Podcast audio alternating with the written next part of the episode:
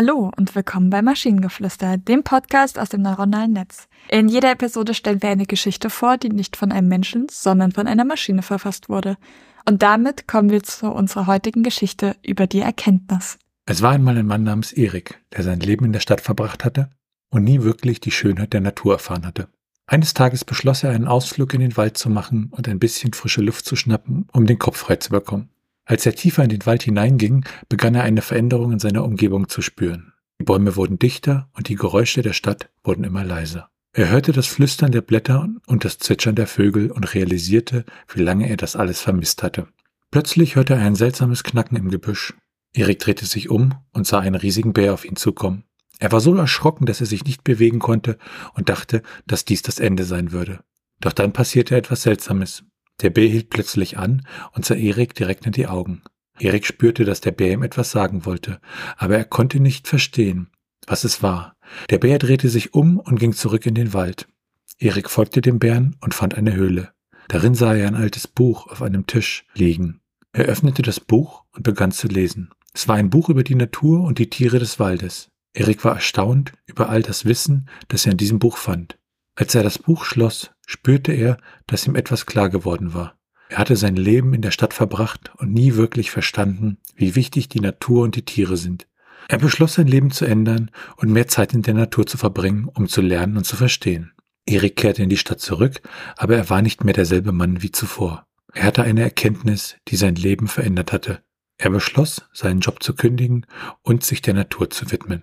Er wurde ein Umweltschützer und half dabei, den Wald und seine Tiere zu schützen.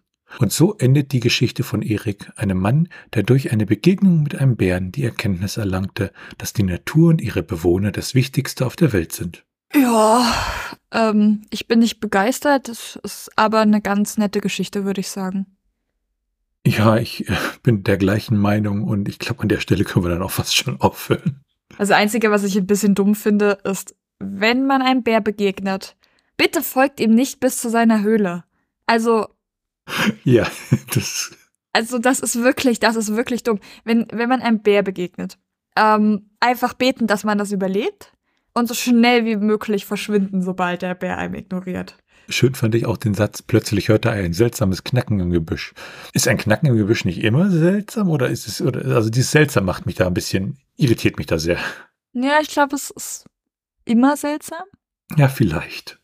Aber vielleicht an dieser Stelle, ähm, bei, wenn ihr einem Braunbär begegnet, einfach auf den Boden legen, dann sollte er euch ignorieren.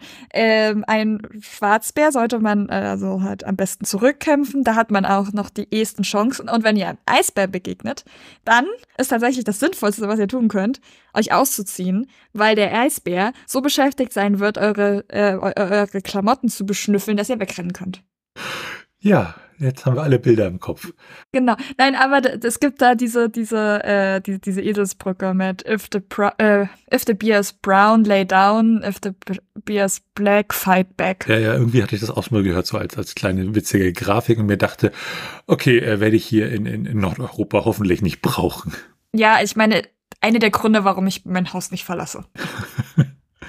Und wenn ihr Ideen oder Stichwörter habt für eine Geschichte aus der Maschine, zum Beispiel über den Hofnarr, der vom König zugesagt bekommen hat, an Altersschwäche zu sterben, aber nun vorher tot war, der König dies aber nicht zuließ, dann schreibt uns eure Ideen per E-Mail an info.tnsh.net oder über das Kontaktformular auf der Webseite. Bis zur nächsten Episode von Maschinengeflüster. Tschüssi. Bye bye.